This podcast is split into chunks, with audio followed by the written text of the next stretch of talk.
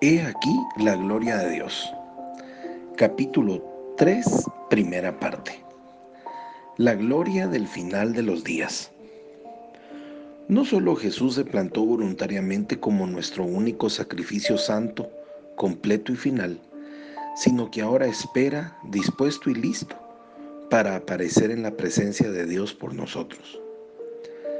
Hebreos 9:24 dice, en efecto, Cristo no entró en un santuario hecho por manos humanas, simple copia del verdadero santuario, sino en el cielo mismo para presentarse ahora ante Dios en favor nuestro. Yo veo una gran gloria venir. Al leer este libro yo deseo desafiarte a que te entres completamente bajo la sangre al arrepentirte de cualquier pecado que quede en tu vida para que puedas prepararte para contemplar la gloria de Dios en su propio templo sacerdotal. Dios quiere enviar su gloria a nuestras reuniones con tal poder y presencia que nuestro pueblo no será capaz de soportar.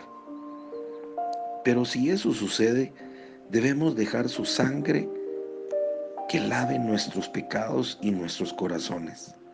Es hora de liberarnos de todo pecado que se interpone entre nosotros y Dios. Es hora de entrar bajo la sangre.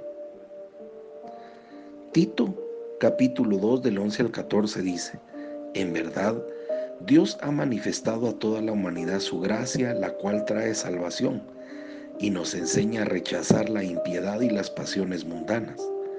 Así podremos vivir en este mundo con justicia, piedad y dominio propio mientras aguardamos la bendita esperanza, es decir, la gloriosa venida de nuestro gran Dios y Salvador Jesucristo.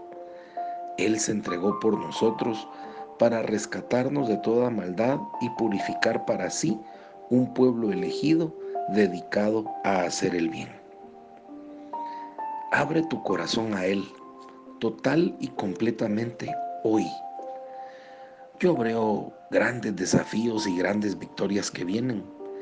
Yo veo a Dios derramando su espíritu. Cree lo que te estoy diciendo. Pero, ¿cómo conocerán estos cristianos y no creyentes reincidentes su poder a menos que lo vean? Cuando los creyentes vean la gloria de Dios sobre los hombres, ellos tendrán temor, se arrepentirán de sus pecados y se reconciliarán con Dios. Cuando los no creyentes experimentan el poder y la gloria de Dios, se arrepienten. Eso es lo que sucedió a Saulo cuando experimentó la gloria de Dios en el camino a Damasco. Sacudió tanto todo su ser que en realidad perdió la vista. Hechos 22:11 dice, mis compañeros me llevaron de la mano hasta Damasco porque el resplandor de aquella luz me había dejado ciego.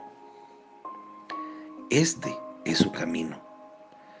Reconcíliate con Dios, porque Dios está diciendo, arrepiéntanse de sus pecados. Permítanme purificarlos y limpiarlos, porque quiero bendecirlos.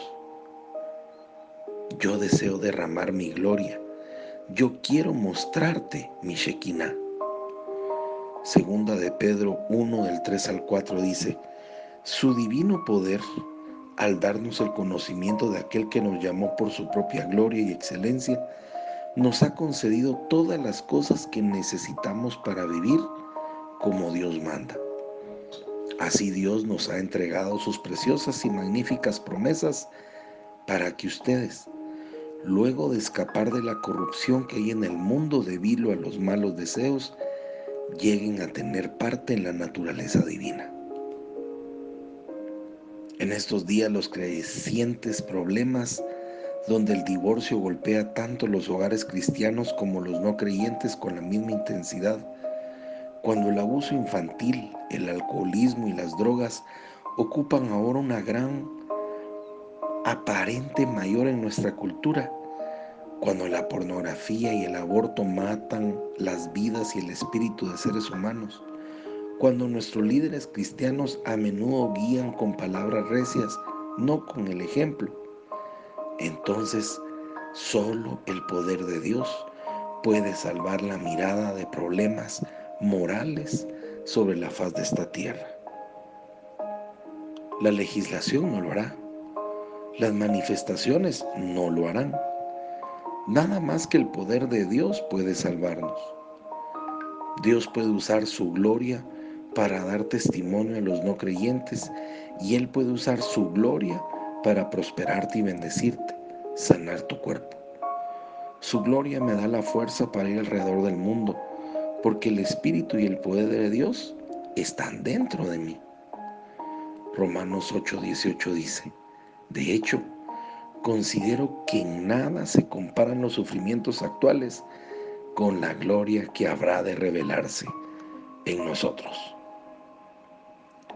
Soy Pablo Zárate y te deseo un día lleno de bendiciones. Hasta mañana.